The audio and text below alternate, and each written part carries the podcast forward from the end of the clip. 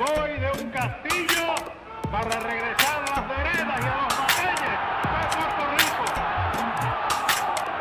Para regresar a las faldas y a las plazas y al alma de este pueblo. Yo tengo que regresar al alma de este pueblo. Nadie me podrá convencer de lo contrario.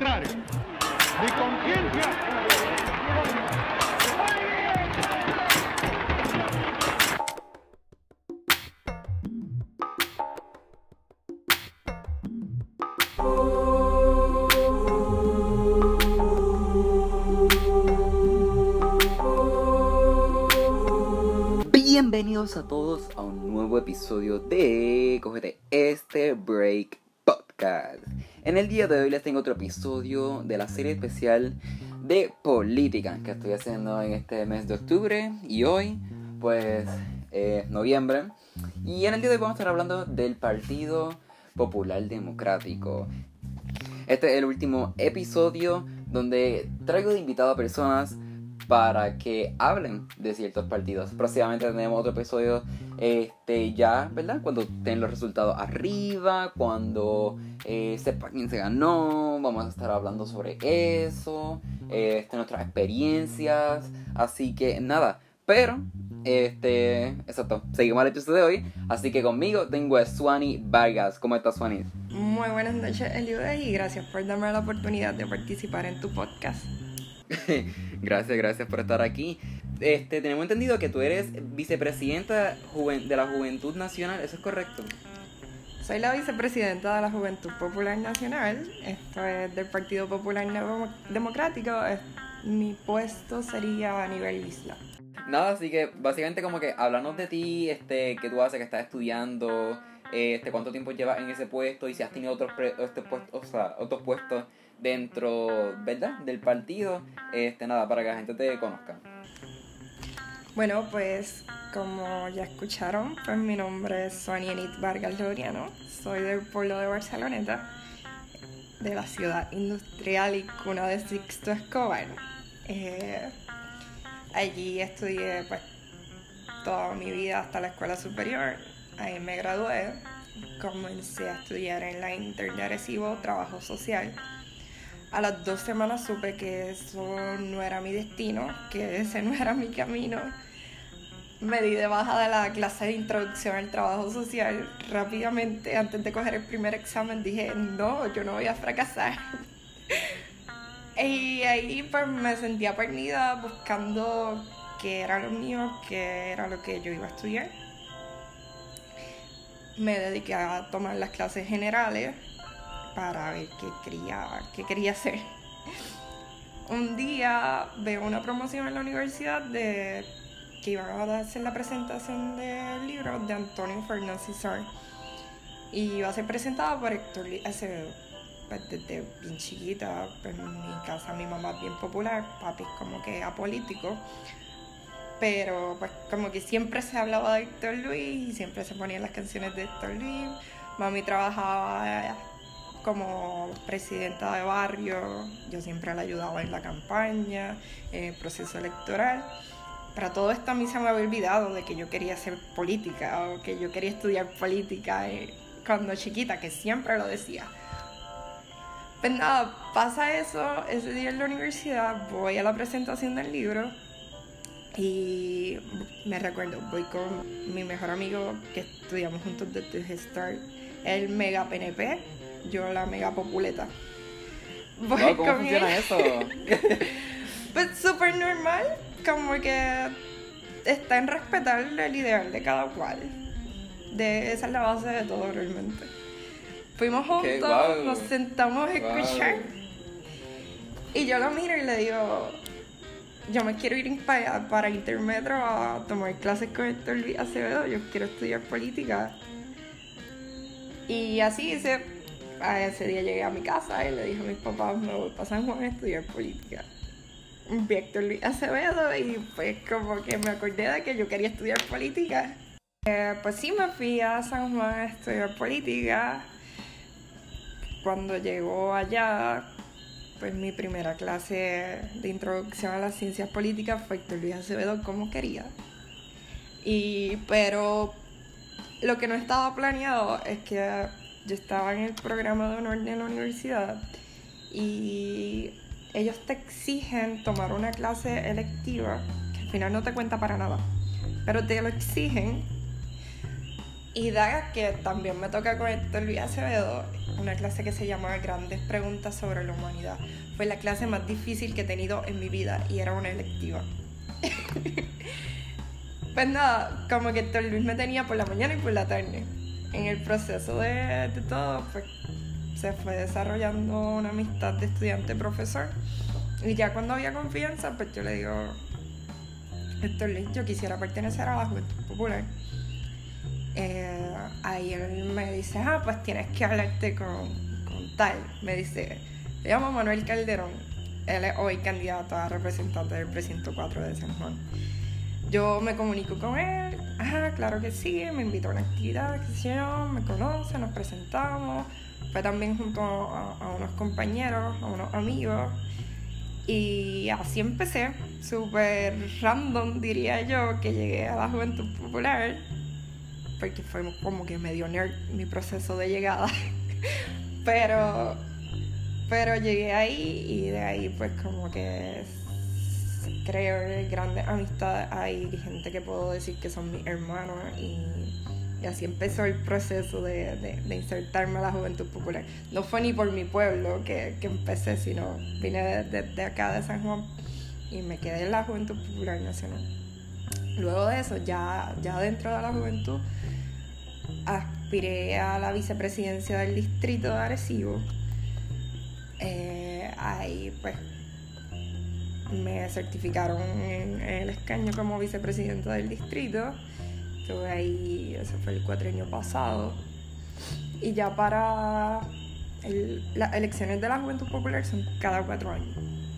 Eh, okay. Igual que se, se, llevan a cabo al mismo momento al mismo tiempo, ¿cómo funciona? No, sería el partido había decidido, el, el partido decide cuándo hacerla más bien pero esta última elección el presidente renunció porque es legislador, el, el expresidente de la juventud, que es Ramón Luis Cruzburgo, él renunció y el proceso pues, se hizo antes, el proceso de elección. Entonces se llevó a cabo en el 2018. En este, en el que yo entré y ahí aspiré a la vicepresidencia del partido y ahí fuimos certificados en la, en la convención de ese año. Ok. So, básicamente te insertaste a la política luego de mucho tiempo que lleva, estaba involucrada en ella. Así que... Entonces, ¿cómo describiría esa, esa conexión que hay? Bueno, ahí, ahí fue como que siempre pertenecí. Porque desde pequeña, como te dije, estaba con mi mamá en las cosas y siempre fui activista siendo nadie, pues siempre fui una activista. Pero en el 2012 eh, hubo un proceso eh, bien triste para los barcelonetenses. Arrestaron a nuestro alcalde, Solís Fontanes. Y pues, en ese proceso, pues yo me desconecté de, del mundo de la política. Por eso fue que me sentí perdida cuando, cuando en el 2013 me graduó y realmente ahí fue que se me... Esa desconexión hizo que me perdiera. Ok, ok. Este, nada, me imagino que mucha gente se tiene estar preguntando entonces como que, ok, tenemos a esta invitada que ella es joven, pertenece al Partido Popular y esta nueva ele esta, estas elecciones de ahora han han sido súper, vamos a decir, controversiales por así decirlo, porque se ha desviado por esta, esta nueva opción o esta, vamos a decir, esta, esta manera de hacer campaña donde va en contra de los partidos tradicionales, ¿verdad? Que son el PNP y el PPD. Así que te pregunto primero que todo, entonces, ¿por qué el PPD es una opción para estas elecciones? Porque ahora todo el mundo dice que no es una opción, de que no son, no son como que... Eh, no es una Bueno, opción. La realidad es que el Partido Popular Democrático es la única opción real y viable para sacar el gobierno del PNP. Y, y además de eso, ¿por qué no el Partido Popular? Yo creo que si queremos realmente transformar el gobierno de Puerto Rico y la forma en que se manejan las cosas en este país, pues hay que insertarse en los procesos del partido más viable, ¿no? Entonces ahí está encaminada la Juventud Popular Nacional a demostrar de que hay jóvenes que quieren hacer algo bueno por el país, que queremos transformar el partido, eh, porque no es solo de la boca para afuera, hay que transformar para ganar y, y estamos encaminados a eso, de que, de que se vean, ya lo vimos con la papeleta de legislativa, que fue una papeleta totalmente renovada, donde se, hay, un, hay un balance de, de juventud, hay la inserción de mujeres en la papeleta, tenemos una gran cantidad de mujeres, pero sobre todo hay experiencia para lograr un cambio real, proponiendo ideas, proponiendo desarrollo para el país, que son las cosas que, que realmente necesita el pueblo, más allá de un discurso bonito que, que nos simpatiza a todos en las redes sociales. Pero cuando vamos a la realidad no estamos en el país de las maravillas. Eh, la, la vida trabaja distinto, el gobierno trabaja muy diferente a lo que se escribe o a lo que se comenta o, a lo, o el sueño que pudiéramos tener la, el mambo se maneja distinto allá. Y ahí estamos Ok. encaminados. Hablaste de, de una transformación y, y de la papeleta, de que la parte legislativa todavía como que había muchas, hay nuevas opciones, hay este, una gran representación de las mujeres. Este, entonces, me pareció bien pa- particular en las primarias. En las primarias que hubieron diferentes, básicamente el partido, por así decirlo, estaba dividido. Porque teníamos pues eh, tres candidatos, teníamos pues, a Charlene, teníamos a Yulín y teníamos a Batia. Este, sin embargo, había una división súper notable entre estos. Especialmente diría que se daba más fuerte lo que era entre Charlie y Yulín. Entonces, ¿cómo, ¿cómo fue ese proceso? Si tú siendo parte de verdad de la juventud y, dentro del partido per se, esa división que fue bien, bien notable. ¿Cómo, ¿Cómo fue eso? Y verdad, y ahora, y que ganó, y ganó Charlie al fin y al cabo. Yo estaba en el centro de, la- de, de, de todo eso porque yo estaba con Batia. Mm. Entonces, pues fue un proceso difícil, pero de mucho aprendizaje. Fue la primera vez en toda la historia del partido que, que se daba una primaria a la gobernación. Y yo creo que fue, fue difícil, pero fue bueno. Porque fue un verdadero proceso democrático en donde el pueblo popular pudo elegir para darle a Charlie Delgado pues que fuera la opción para Puerto Rico para llevar la segunda transformación de, que, es- que es el eslogan de su campaña, ¿no? Pero eh, el proceso fue muy duro para los populares que nunca habíamos tenido esto. El PNP está acostumbrado y pues los partidos minoritarios pues no, no practican lo que son las primarias. Pero yo creo que eventualmente, según ha ido pasando el tiempo cercano a, esa primaria que fue dura, pues nos hemos ido uniendo todos al candidato que, que resultó electo. Es un proceso normal, que pues que esté la división grande, todas las pasiones que se levantaron con la campaña, los equipos de trabajo, pero al final del día todos somos familia, todos nos hemos conocido toda la vida, años trabajando esto juntos y, poco a poco las ronchas van sanando y nos vamos uniendo porque el país es primero y pues está en nosotros unirnos para transformar. Ok. Este, por lo menos tengo amistades que pertenecen al Partido Popular y eso era una cosa, eso era una guerra y todo el tiempo estaban... Eh, está bien como todos los partidos realmente, vamos a ser honestos, no vamos a decir, ah, el PP está en guerra, sino yo- todos los partidos en, en algún momento, bueno, no decir todos, pero la mayoría, este, como que llegan un momento en ese momento que tienen sus candidatos y hay diferentes opciones y como que pues cada cual prefiere o, o elige a uno. Este, pero sin No, embargo... y, y em- ¿Ah? y es más es más complicado un partido de centro que pues tenemos la, la izquierda, estamos los de centro, los que son de derecha, era todo, era todo bien difícil. Mm. Las guerras se dieron intensas, pero las llevamos, si, si lo comparo con el PNP, las la llevamos de maravilla. No, no hubo nada grave como allá que, que se sacaron hasta, uy, Dios mío, ¿Y, y qué tú piensas de, de los debates que se llevaron a cabo en la televisión donde básicamente Yulín actuaba demasiado a la defensiva, que mucha gente la criticó por eso. Este, ¿Qué tú piensas de eso? Pues mira, a mí me encantó la presentación de, de Yulín porque el que conoce a Yulín sabe que así es ella. Es más, yo quisiera que esa Yulín hubiera estado presente en toda la campaña. Ah, Esa era la Yulín que yo quería ver en, la primaria, pero no sabía hasta, hasta las últimas dos semanas de la elección. Y yo creo que esa es ella y, y, ella ha ganado siendo ella, ¿no? Eh, quizá ella es de San Juan. eh, ya cuando salimos del área metropolitana, pues a la gente no le tiende a gustar esa, esa forma de ser de, de un candidato. Pero es por la costumbre, o sea, ah, yo soy de Barceloneta, pero llevo unos añitos viviendo acá en San Juan y lo encuentro normal, súper normal ser tan liberal, ser tan, la mujer tan empoderada. Pero cuando sales de- del área metro, la realidad no es esa. Y yo creo que Eso fue lo que no le favoreció en su campaña, como que la gente la vio demasiado de, por así decirlo, de, de empoderada o de, de la defensiva. Yo creo que, que fue un proceso de que criticar tanto al partido durante todos estos años dejó ronchas bien fuertes. Eso combinado con, con como, como se expresó en los debates, pues yo creo que no, no fue muy buena combinación al final. Más cuando tiene un- el candidato más fuerte que ella le estuvo tirando, que fue a Charlie Delgado, pues es como nos dicen los de la isla. Pues Charlie es de la isla, esa no creo que fue una buena jugada para ella. Okay. Y pues quedó demostrado en la elección.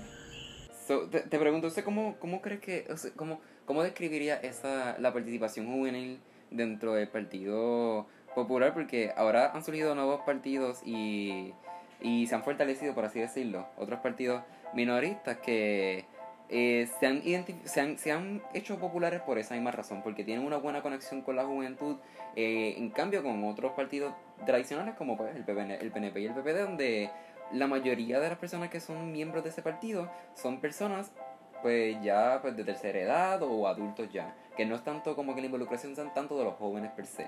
Así que cómo describiría esa esa esa colaboración parte de parte de la juventud.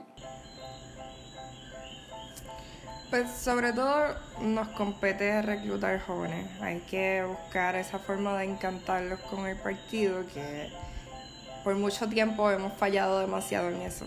El partido se ha, se ha concentrado en, en los mayores y edad media o jóvenes adultos. Y se olvidan de, de los jóvenes, de, de los adolescentes.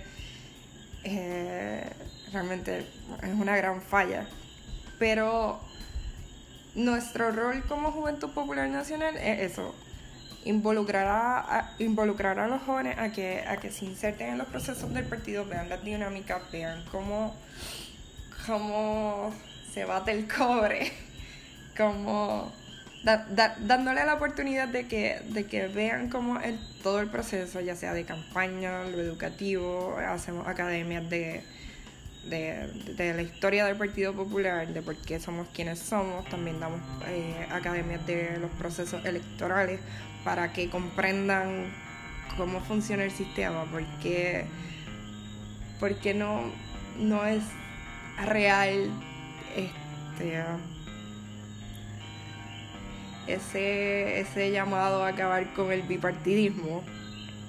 Eh, y nada, se le expone y se explica todo lo que ha hecho el Partido Popular a través de la historia, cómo se le ha dado la oportunidad a los jóvenes de desarrollarse en el país, cómo el Partido Popular bajo Rafael Hernández Colón fue quien le dio esa enmienda al país para que los jóvenes pudieran votar desde los 18 años, cómo se hizo una constitución dándole derechos a todos, donde todos somos iguales en derechos, donde se hizo algo novel de que los hijos sin padre también heredan. O sea, se acabaron los hijos sin padres con, con la constitución de- del Estado Libre Asociado de Puerto Rico y realmente eso fue una obra de, en su mayoría del Partido Popular y de mucha gente que puso su granito de arena y que supo trabajar en equipo. Eso que me dijiste de... eh, hay muchas personas que dicen, ah, este... los jóvenes, ellos no saben mucho, no deberían de involucrarse en la política, bla, bla. Este, ¿Tú crees que eso está de acuerdo? Le he hecho esta misma pregunta a casi todas las... Bueno, a, varios... Bueno, a, casi todos los que he entrevistado anteriormente. Pero tú que eres la última, te pregunto lo mismo. Así que, ¿qué tú piensas de eso? De, de esa gente que dice, ah, ellos son jóvenes, eh, deberían de quedarse estudiando y cuando terminen de estudiar, pues entonces es que se involucran en la política. Yo diría que todo lo contrario, los jóvenes deben insertarse en los procesos. Yo creo que parte del problema del país es por eso mismo, porque los jóvenes nunca se insertaron en los procesos y porque realmente nunca le- les había importado nada. Siempre, eso que decían de que los jóvenes se iban para la playa el día de las elecciones, eso es bien real. Entonces, a mí realmente pues me molesta la desconexión que hacen de, de que, ah, estamos donde estamos por culpa de otros. No, los que no votaban, esos jóvenes que no votaban, pues también es su responsabilidad de estar donde estamos. O sea, de que sean los mismos los que nos han llevado a esto, pues también el pueblo tiene su responsabilidad. La abstinencia electoral, por eso ganó Ricardo Rosselló. O sea, los jóvenes se deben involucrar en los procesos, tanto como en el voto, como en la inserción en los partidos.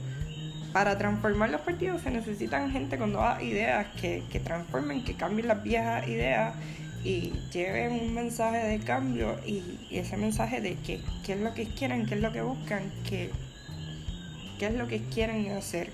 Por eso ahí también va dado a que todo con la campaña de, de Charlie que dice la segunda transformación. La Estamos en campaña. Este, más allá de lo que dice Charlie, para ti, ¿qué significa como que e- ese ese ese ese ese eslogan por así decirlo, la segunda transformación? ¿Para ti qué significa? Como joven, como puertorriqueña, como mujer que estamos viviendo en Puerto Rico, pues esta crisis, eh, crisis en muchos aspectos, desde crisis en salud, crisis ambiental, crisis este, los feminicidios, crisis la deuda pública. Pues yo creo que más allá de Charlie, yo lo veo como que una transformación donde hay nuevos candidatos con muy buenas ideas, donde hay jóvenes, donde hay mujeres que sí me representan, que yo estoy segura que, que van a hacer un cambio si se les da la oportunidad de, de estar ahí. Donde se puedan promover ideas más liberales, donde donde poco a poco, no digo con donde se acabe, donde, donde poco a poco se vaya ahondando más en los temas controversiales que, que tanto le disgustan a un gran sector del país, donde, donde gente, donde personas con necesidades especiales tengan igual oportunidades que los otros, donde la educación se promueva, donde todos tengan la misma oportunidad educativa, no que solo los, los- los estudiantes de, de la UPR, de la escuela superior, tengan una gran educación, donde compañeros, amigos de, de Barceloneta pues puedan también tener una educación accesible y buena, donde se pueda seguir enseñando. Y, y, yo creo que en eso va atada la, la transformación que yo creo, donde que se represente en realidad lo que es la mujer puertorriqueña, donde se represente lo que es verdaderamente la juventud y nuevas ideas. Eso para mí es una, una So, transformación. hablando de transformaciones, hemos podido ver que, que realmente eh, Puerto Rico necesita un cambio. Entonces, muchas personas a este, que antes eran pertenecientes al Partido Popular han dicho: Mira, yo no voy a votar ya ni por este por los populares, me voy a mover, voy a votar por Dalmau o voy a votar por Alessandra Lúgaro. O otra opción, Eliezer o whatever. Entonces, ¿qué tú piensas de eso? ¿Crees que se deba a, bas- a bastante a lo que habíamos hablado anteriormente de la división de, del partido en las primarias? ¿O va más allá de la, de la campaña esta que se ha, ha estado este, eh, realizando eh, la- en los últimos meses, que no PNP, no PPD? Este, ¿cuál, de, ¿Cuál de esas anteriores tú piensas que?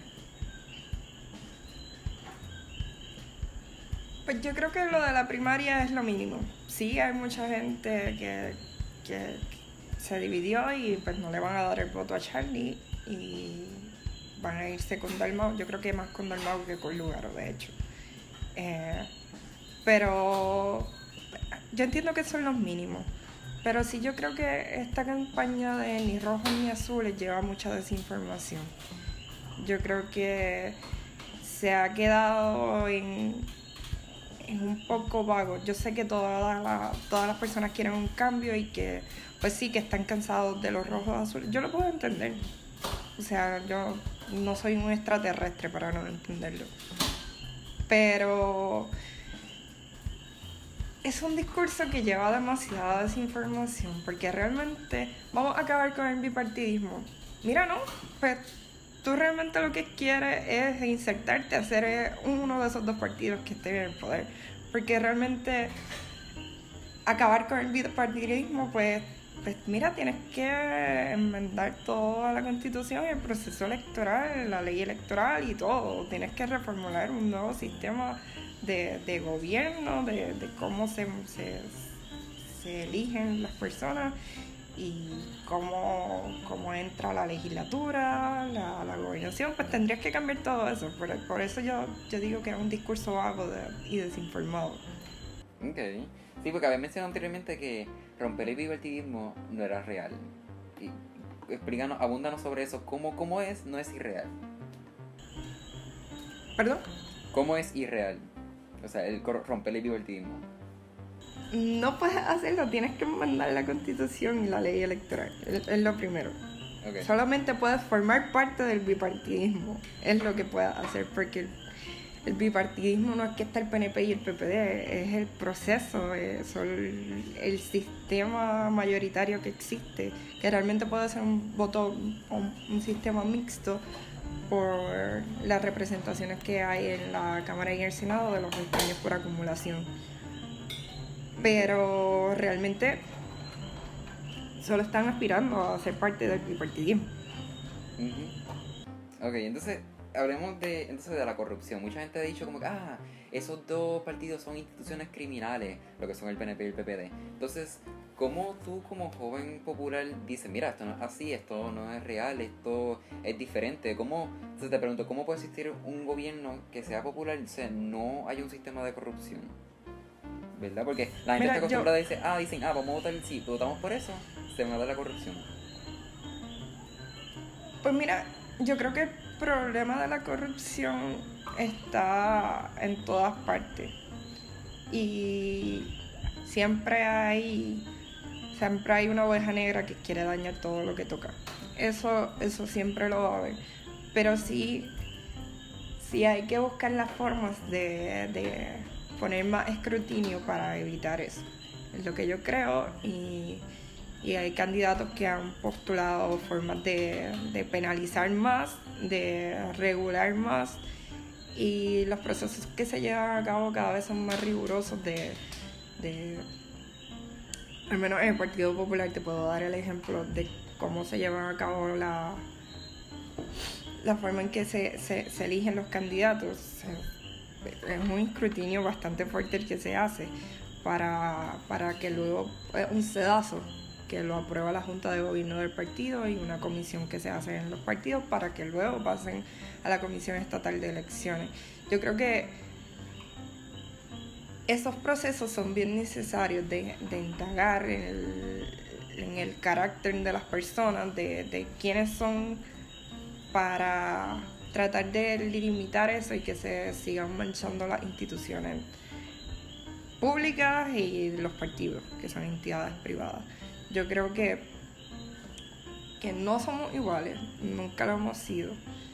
Está decir que, que sí hemos tenido casos, pero cuando lo comparamos con el PNP son ridículamente bajos comparado a toda la corrupción que nos abarca cada vez que está el PNP en el gobierno, todo el dinero que se roban y todo el daño que le hacen al país, que los fondos no llegan, los fondos no llegan a la educación, no llegan a la recuperación y contra hasta con las pruebas del COVID, con los fondos de recuperación, no ha pasado nada. De más está decir que, que no somos iguales.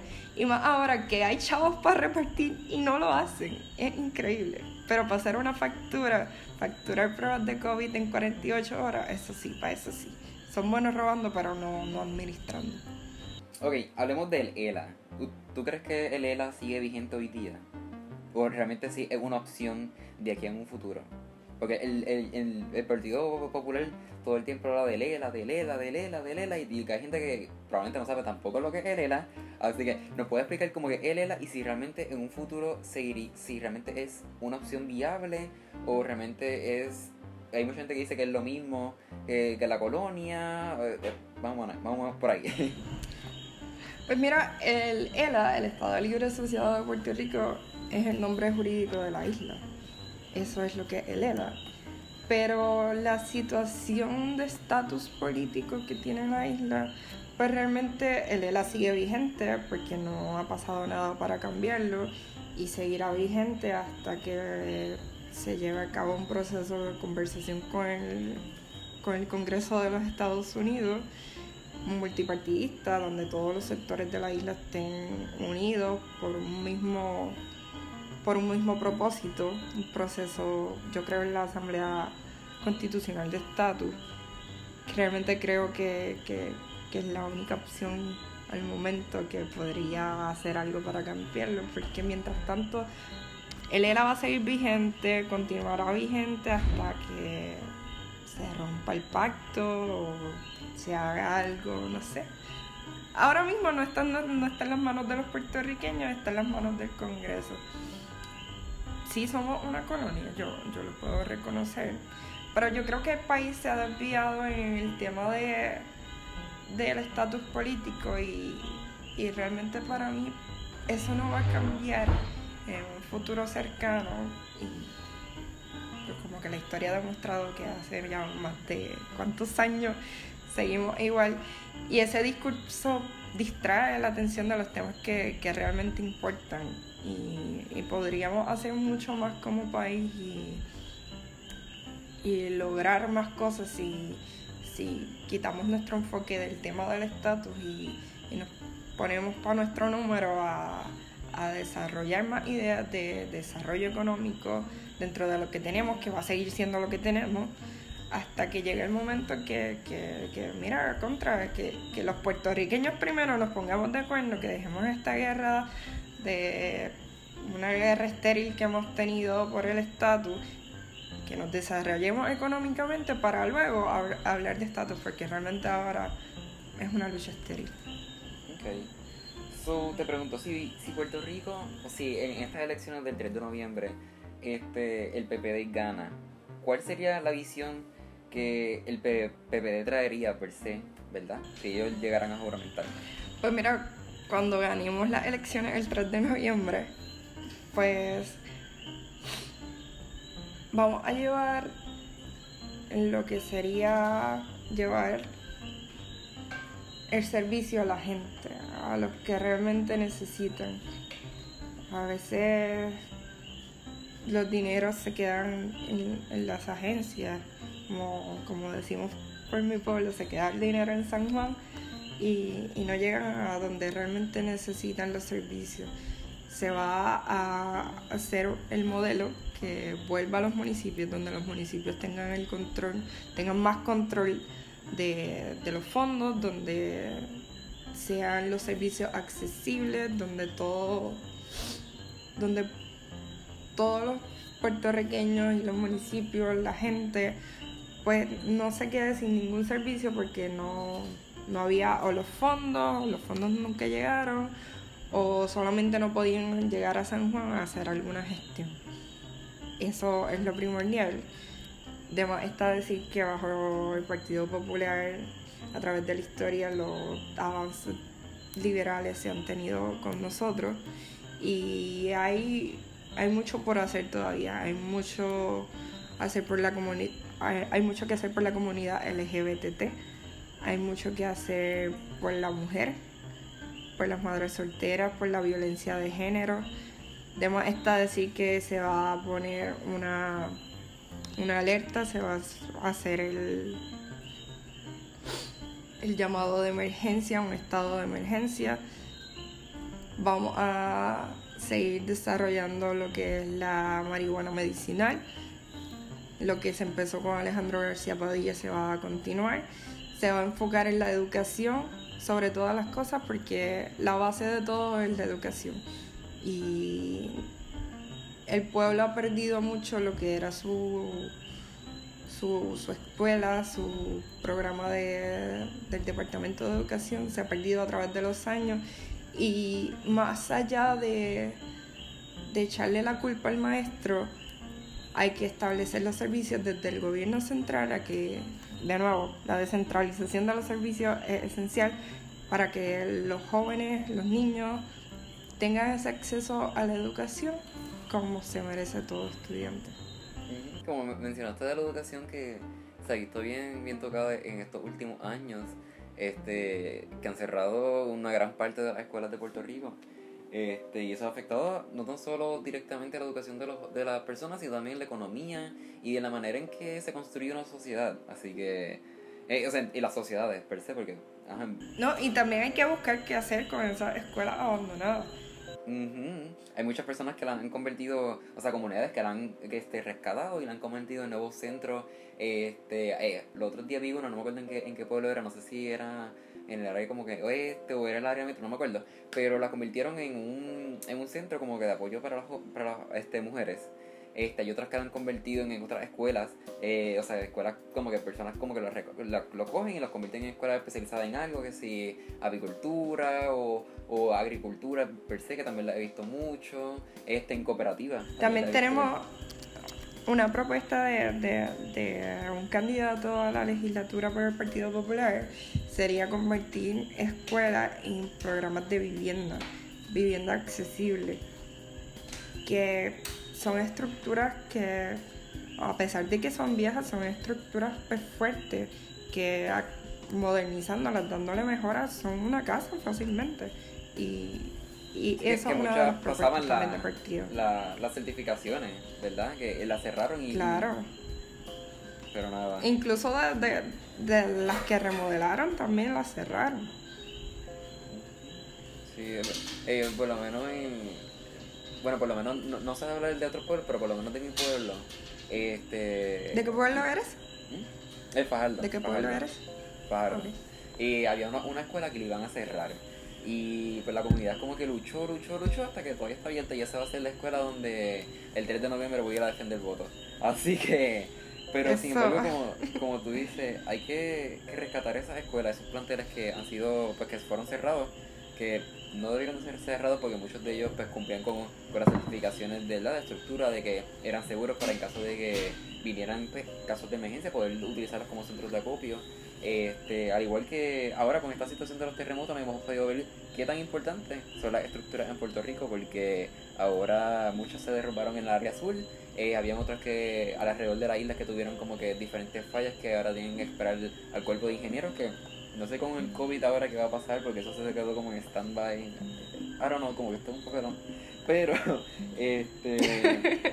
No, Nada. y se están perdiendo un montón de fondos federales que están disponibles a la espera de que firmen un contrato para un síndico que luego del escándalo de Julia Keller eh, se están a punto de perder mm, millones de fondos federales que son para la recuperación de las escuelas y están a punto de perderse porque no hacen una firma de un síndico. Es, es increíble, de verdad.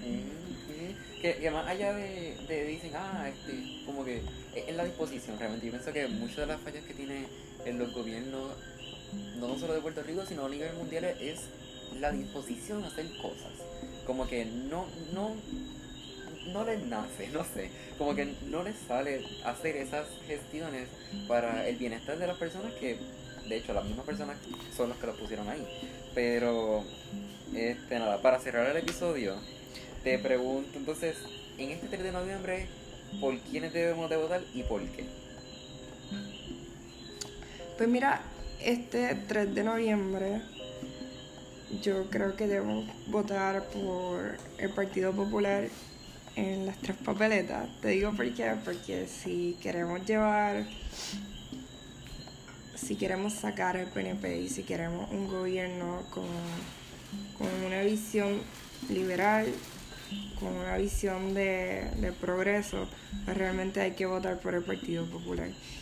Eh, yo creo fielmente en Aníbal Acevedo Vilá, que, que creo que es el hombre que sí respetan en Washington, que conoce Washington y que desde luego tiene una agenda liberal, tiene una agenda comprometida con la juventud y con el desarrollo económico del país que estoy segura que va a traer de vuelta la manufactura y con ella los trabajos que tanto se perdieron en este país cuando se fueron los 936 de más está decir que, que, lo necesitamos en el Congreso, necesitamos a Aníbal en el Congreso, que sin ser comisionado ya está haciendo más que la, que la comisionada que tenemos en este momento. Eh, en el Senado, pues tenemos excelentes candidatos y yo pienso que mi voto va a ser para Luis Vega Ramos, que además de ser un popular probado, eh, es un candidato que, que defiende y fiscaliza sin duda. Es un gran fiscalizador que siempre ha estado ahí el ojo puesto a donde hay irregularidades, donde hay desigualdad, donde hay malversación de fondos y siempre está ahí protegiendo lo que es la educación y, y los derechos civiles de todos los puertorriqueños. Y en la Cámara de Representantes, Gabriel López Arrieta, que es un excelente candidato, fue director ejecutivo de, de lo que era la Oficina de Asuntos de la Juventud, que no sé si la recuerdas, que en cada municipio había una oficina de asuntos de la juventud donde uno iba o a hacer las asignaciones o a, a jugar billar o ping pong hasta por la tarde y, era un gran programa donde, donde los jóvenes tenían algo más que hacer que estar en la calle. Y él fue el director ejecutivo de eso y posteriormente se convirtió en director de vivienda pública, donde administró millones de fondos federales para lo que son los residenciales públicos. Era el, era el administrador de, de todos los residenciales públicos de la isla y hizo un gran trabajo y también enfocado en lo que era la niñez temprana. Y él cree que todo comienza desde la niñez temprana, como valga la pena la redundancia, y sobre todo cree en, la, en el desarrollo, en la educación y lo que sería la descentralización de los servicios. Además de eso, fue un propulsor de de una medida legislativa que, se aprobó el cuatro año pasado, donde permite que los jóvenes hasta los 26 años no tengamos que pagar las contribuciones hasta un límite de, ingresos. O sea, jóvenes como yo que trabajamos, pues si no excedo tanta cantidad de dinero, pues yo no tengo que, que, dejar ese, ese dinero al gobierno, sino que para promover lo que sería la promover y detener la fuga de talento, pues yo no, yo no tengo que, pagar contribuciones hasta los 26 años. Y él aspira que desde la Cámara de Representantes extender esa para que más jóvenes puedan seguir abriendo sus negocios y puedan quedarse aquí en la isla. Y por distrito, pues ahora soy elector de San Juan y pues mi voto es para Manuel Calderón Cerame del precinto 4 de San Juan, que es un joven con excelentes ideas, que cree en la participación ciudadana y, y que es un fajón que, da, su vida por este país y, y va a hacer un gran trabajo en la Cámara de Representantes. Yo creo que esos son, son mis candidatos preferidos y, estoy segura que, van a salir electos promoviendo una agenda en pro de la juventud y en pro del país. Ok, ok. Este, nada, ¿algún último mensaje para las personas que nos están escuchando que pues no estén pensando salir a votar este 3 de noviembre o pues no, no crea per se en las elecciones o en los políticos? Eh, ¿Qué les diría? Yo diría que, que, salgan a votar, que ejerzan su derecho. Tanta gente dio su vida para defender ese derecho que es triste que se queden en sus casas sin ir a votar, sin ejercer su derecho. No importa para quién vaya a hacer ese voto, si yo no los convencí, pues eh, eh, está bien, no los convencí, pero ejerzan su derecho. Mucha gente batalló, luchó por obtenerlo para que las mujeres pudiéramos votar. Fue un gran proceso, una grandes lucha como para dejarlo en la nada y no, no ejercerlo. Yo creo que, que ahí es la verdadera democracia, pues si, no, si no vas a votar, pues no, no puedes. Había una campaña que decía, si no votas, quédate callado, y es real, porque no, no hiciste nada para para cambiar lo, que creías o lo que pensabas para ejercer tu derecho de la democracia. Ok, so, esa premisa, se podría decir que las personas que no voten este, en estas elecciones en un futuro no pueden básicamente quejarse por, por, lo que ocurre. No, no que no puedan quejarse, o sea, eh, es que hice referencia a una campaña que hizo la Comisión Estatal de Elecciones hace unos años, para promover el voto. Pero. Pero digo que es real porque. ¿Qué hiciste para. Para que el gobierno que no te gustara no estuviera allí? Yo creo que la gente debería pensar eso. Si decides no ir a votar, pues piensa en los años siguientes cómo va a estar si, si no ejerces tu derecho. Ah, pues. Este, pues nada, pues muchas gracias por estar aquí en el podcast hablando de el Partido Popular, ¿verdad? Que eh, de acuerdo a la visión tuya de muchos otros jóvenes y muchas otras personas, ¿verdad? De este país, piensan que es una opción para este 3 de noviembre y, como dicen, ¿verdad? Traer la, la segunda transformación. Así que nada, pues muchas gracias. Un abrazo y muchas gracias por la oportunidad. Así que nada, este, espero que les haya gustado este episodio. Este ha sido, pues, un episodio más de la serie de política que estoy llevando a cabo este, este mes de octubre, antes de las elecciones. Eh, nada, próximamente viene el episodio donde estaremos reaccionando a los resultados de estas famosas elecciones, eh, algunas experiencias de algunas personas que estuvieron dentro de las elecciones, trabajando, personas que votaron por primera vez. Así que esta, esta serie no ha acabado aquí, esto va a continuar. Así que nada, pero nada, este...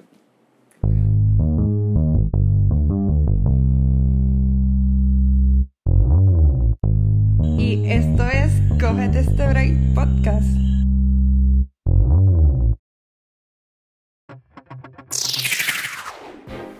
Pendiente a nuestro Instagram porque pronto nuevo cómic de Cógete este break podcast. Paco y los demás personajes te traen una trama que incluye temas de política, género, derechos, luchas, ambiente y discrepancia entre boomers, Karens, millennials y generación Z. Pronto por nuestro Instagram. Si quieres que tu negocio, organización o página sea promocionada en nuestros episodios, no dudes en contactarnos a cogetestebreakpodcast.com. Ahora, sigue disfrutando de tu podcast favorito. Cógete este Break Podcast. Hey tú, ¿te encantan los episodios de contenido de Cógete este Break Podcast? Ahora puedes apoyar este proyecto en nuestra página de Anchor. Visita el link en biografía y apóyanos. Hay tres opciones de apoyo. Con tu patrocinio haces posible este episodio y muchos otros proyectos super cool.